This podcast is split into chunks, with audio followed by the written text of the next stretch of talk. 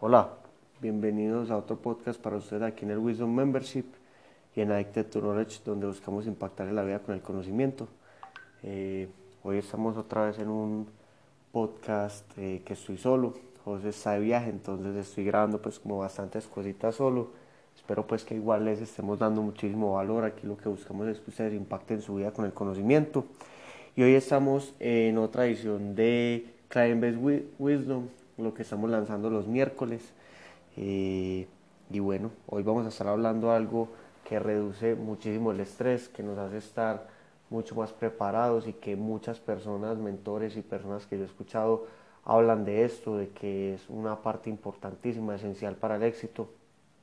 Entonces, eh, lo que vamos a hablar hoy, la semana pasada hablamos un poco del fracaso, hablé un poquito sobre estar preparado para el fracaso y al final hablé una parte que tiene que ver con lo que vamos a hablar hoy es, listo, uno saber que hay fracaso, pero también tratar de uno, no, tratar de nunca no ganar, en el sentido de que hay gente que dice como que, ah, sí, no, es que uno a veces tiene que perder y simplemente como que no se prepara para los días que van a ser duros.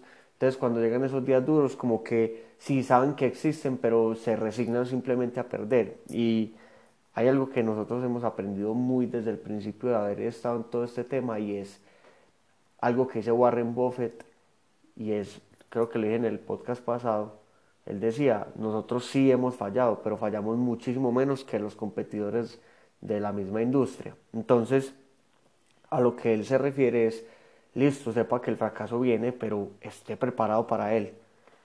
Y voy a hablar un poquito a fondo de un concepto que se llama F-22 Planning, eh, como planeamiento de los F-22, que es un tipo de avión.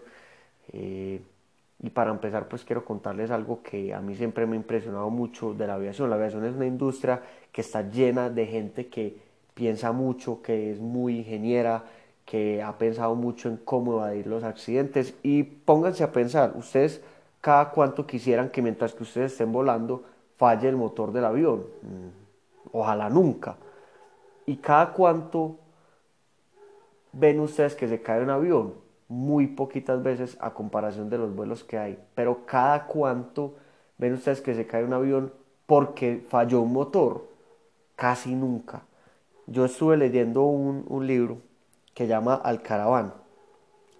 Eh, el Alcaraván es un libro de acá de Colombia y son un montón de historias de la gente que volaba en Villavicencio, unos aviones que se llaman los DC-3, que son unos aviones pues como muy típicos que tienen la, son, son pues de tren de cola y, y, y son esos aviones que les fallaban motores todo el tiempo y las historias son de un montón de veces que les fallan los motores y poco a poco la aviación fue implementando una filosofía que es la que vamos a hablar hoy, que es la filosofía del Six Sigma.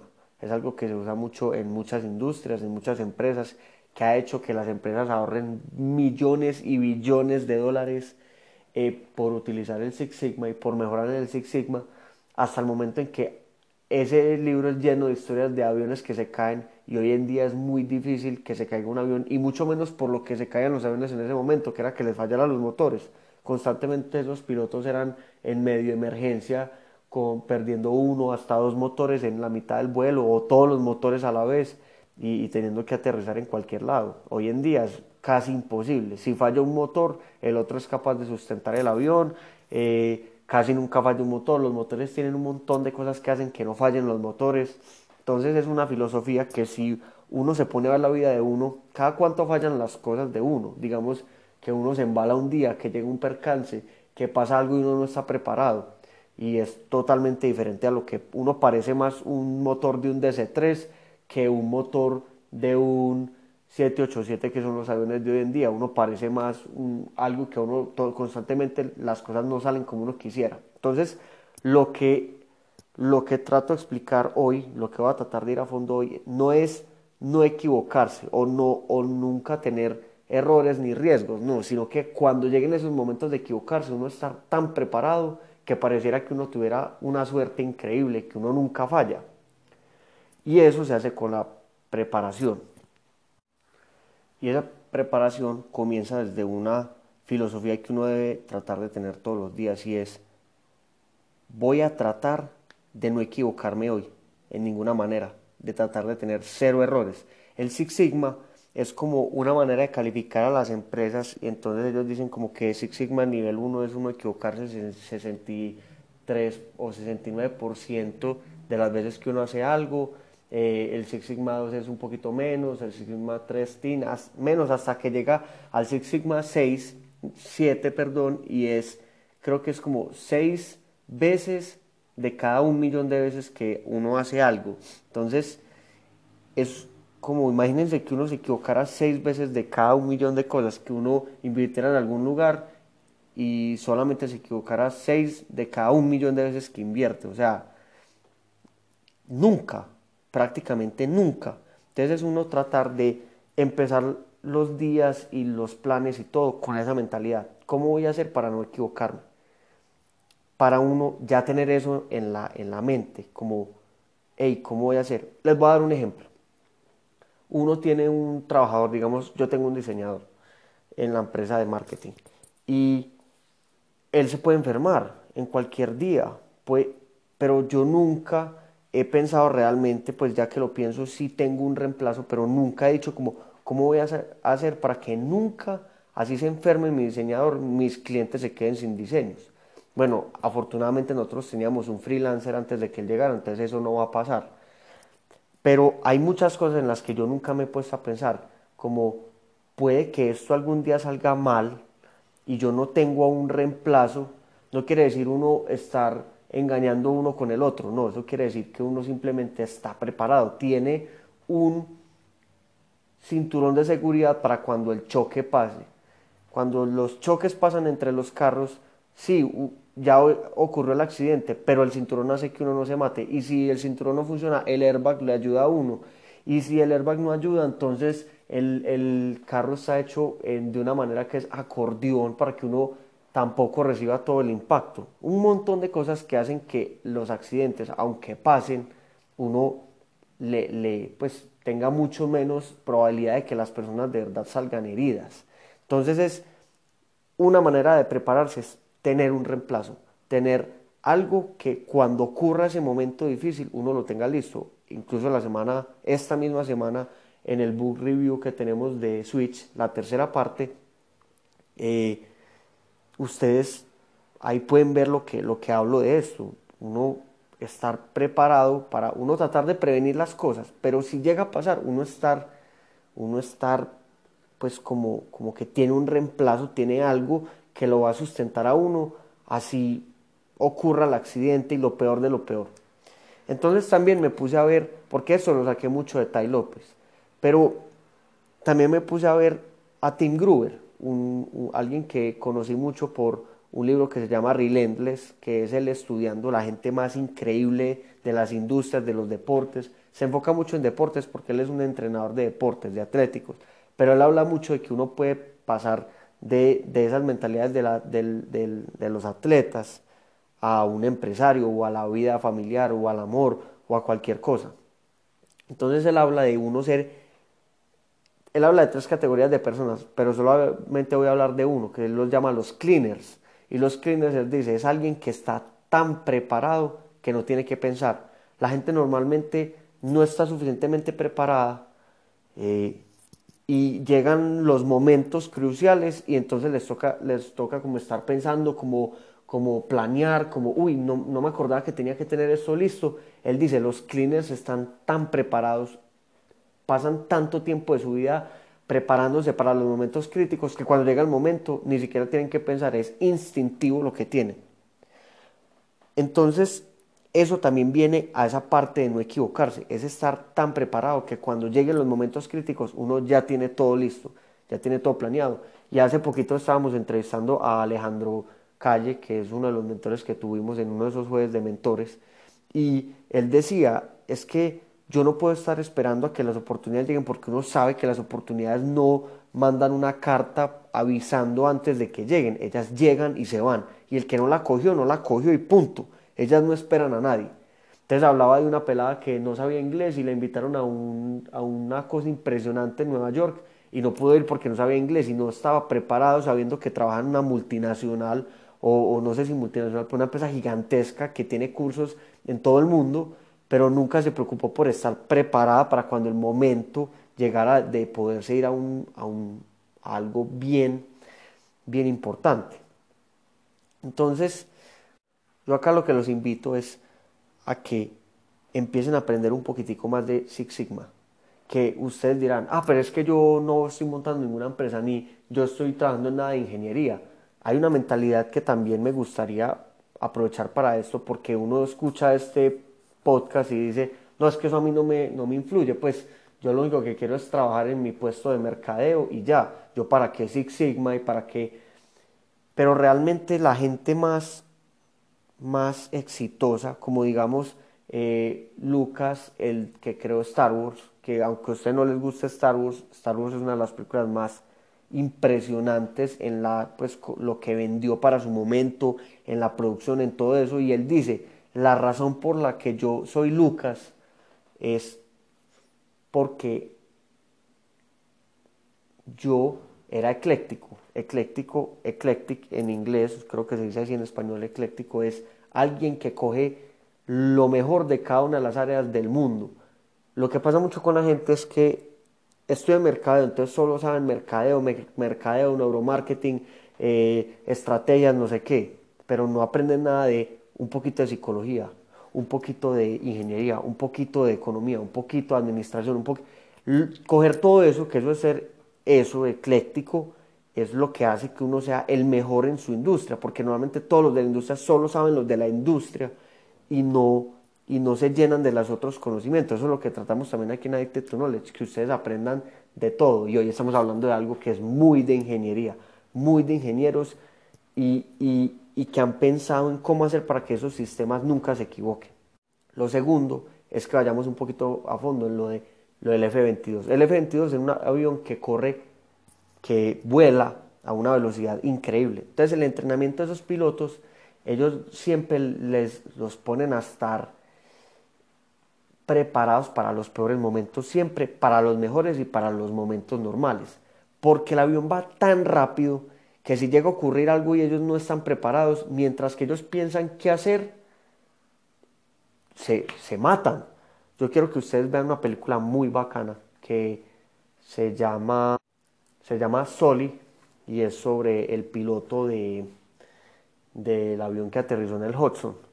Y en una parte final, una escena que me gusta mucho, él como que le muestran en un simulador que cualquier piloto hubiera podido hacer lo que él, lo que él hizo. Y él les dice como es que ustedes no metieron la toma de decisiones de un piloto. Entonces ahí en, como en, en, esa escena muestran como mientras que los pilotos normales trataban de, pues ponían un tiempo, digamos, él decía, pongámosle 30, 40 segundos para que el piloto decida qué hacer. Y ponían los 30 segundos y ningún piloto fue capaz de hacer lo que ese man fue capaz de hacer, que fue aterrizar en un lugar y salvar a todo el mundo. Me gustaría que lo vean para que lo entiendan. Entonces él muestra que él estaba tan bien preparado que él tomó la decisión en un segundo, muy rápido, y fue capaz de, tomar una decisión acertada, que cualquiera de los otros pilotos, si hubiera matado, hubiera matado a todos los que iban en ese avión. Pero él estaba tan bien preparado que, que lo hizo. Entonces, bueno, ¿Cómo hacen esos pilotos para estar así? Ellos constantemente, cuando el avión está como en un momento que ellos pueden pensar, antes de que pase algo inesperado, siempre están pensando en tres escenarios. Y esto no se imaginan la, el estrés que me ha reducido, la capacidad que me ha dado de estar preparado para las cosas. Es pensar tres escenarios antes de entrar a algo que sea importante para uno. Uno no tiene que estar haciendo ese, ese, esa planeación F22 todo el tiempo, pero para digamos nosotros, eh, antes de entrar a una reunión que sea crítica, pensar en tres escenarios. ¿Qué es lo mejor que puede pasar? Vamos a dar un ejemplo. Voy a reunirme hoy con un cliente que llevo teniendo problemas hace tiempo y creo que me va a cancelar y no me va a pagar los servicios y todo. Entonces antes de entrar a la reunión estoy estresado.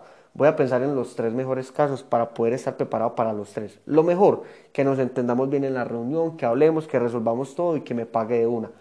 Entonces ahí digo, ¿qué voy a hacer si pasa eso? No, listo, le voy a dar las gracias, voy a escucharlo, voy a contar al equipo lo que el cliente quiere, todo.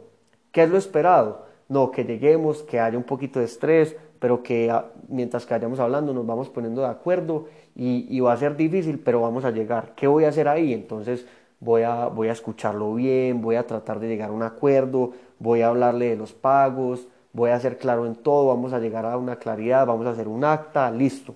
¿Qué es lo peor? Que llegue y me empiece a braviar y que una me diga que me va a cancelar y que no va a pagar nada y todo. Entonces, ¿qué voy a hacer en ese momento? Voy a estar tranquilo, no voy a dejar que la rabia me consuma, voy a hablar con él, voy a hacer un acta, voy a escucharlo bien, voy a, voy a ser mediador diplomático, ¿cierto? Entonces, cuando uno entra a la sala, uno no está esperando a que la suerte diga, no, vamos a darle lo mejor a David, entonces no le va a pasar nada y el cliente estaba de buen humor.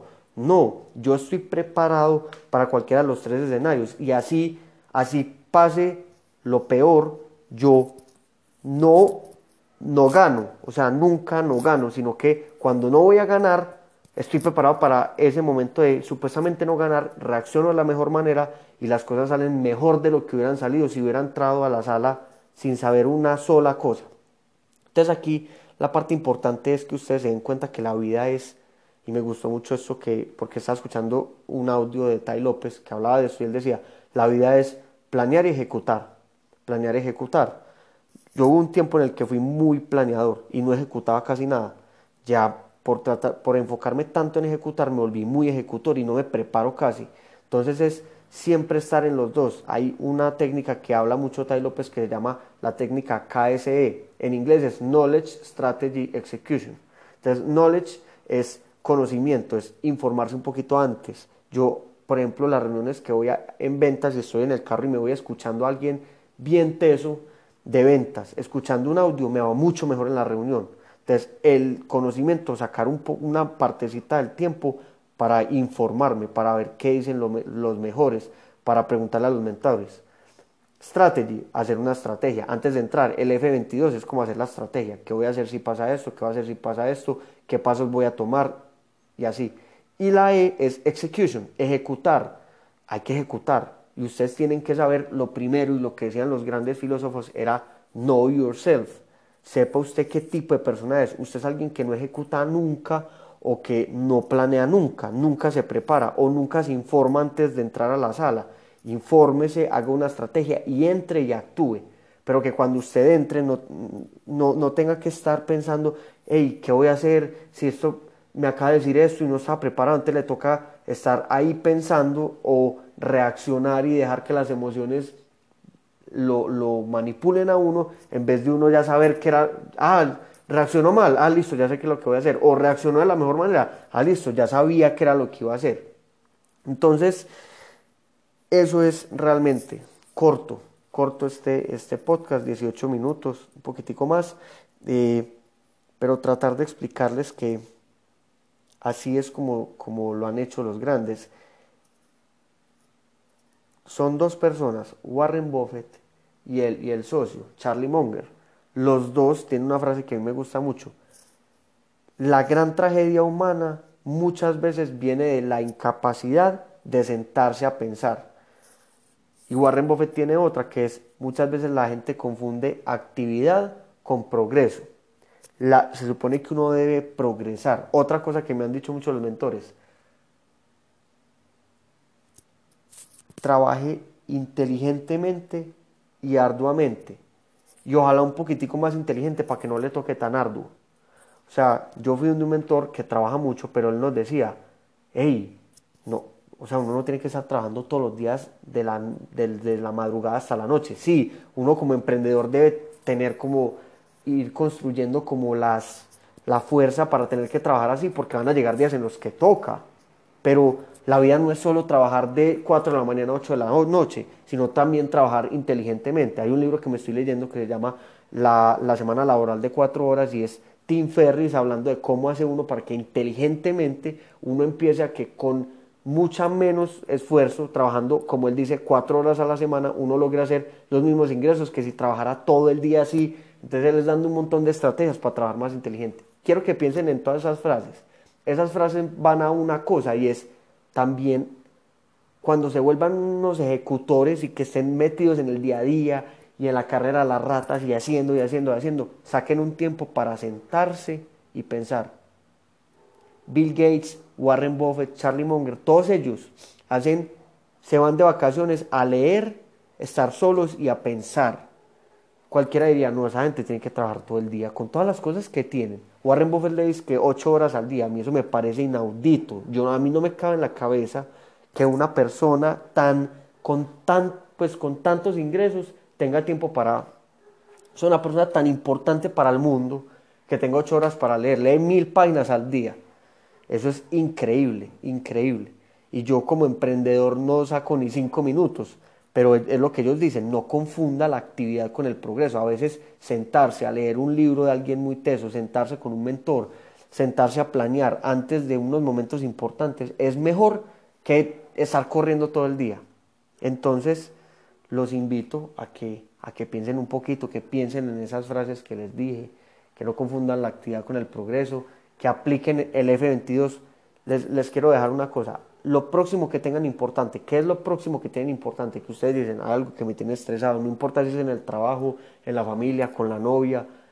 Antes de entrar a ese momento, hagan el F22, listo, voy a entrar, ¿qué es lo mejor que puede pasar? ¿Qué es lo que creo que va a pasar y qué es lo peor que puede pasar? ¿Y qué voy a hacer en cada uno de esos casos? Y experimenten. Como dice en la Biblia, es uno tiene que poner la palabra al fuego porque el oro no se derrite con el fuego. Entonces uno si quiere saber si un oro, si una cosa es de oro, la pone al fuego y ella no se derrite. Entonces es ese conocimiento pónganlo al fuego, pónganlo en práctica y digan, no me sirvió para nada, no lo voy a utilizar más en mi vida. O, hey, si me, si me sirvió, wow, lo voy a seguir utilizando. Y bueno, espero que les haya gustado y nos vemos en un próximo podcast.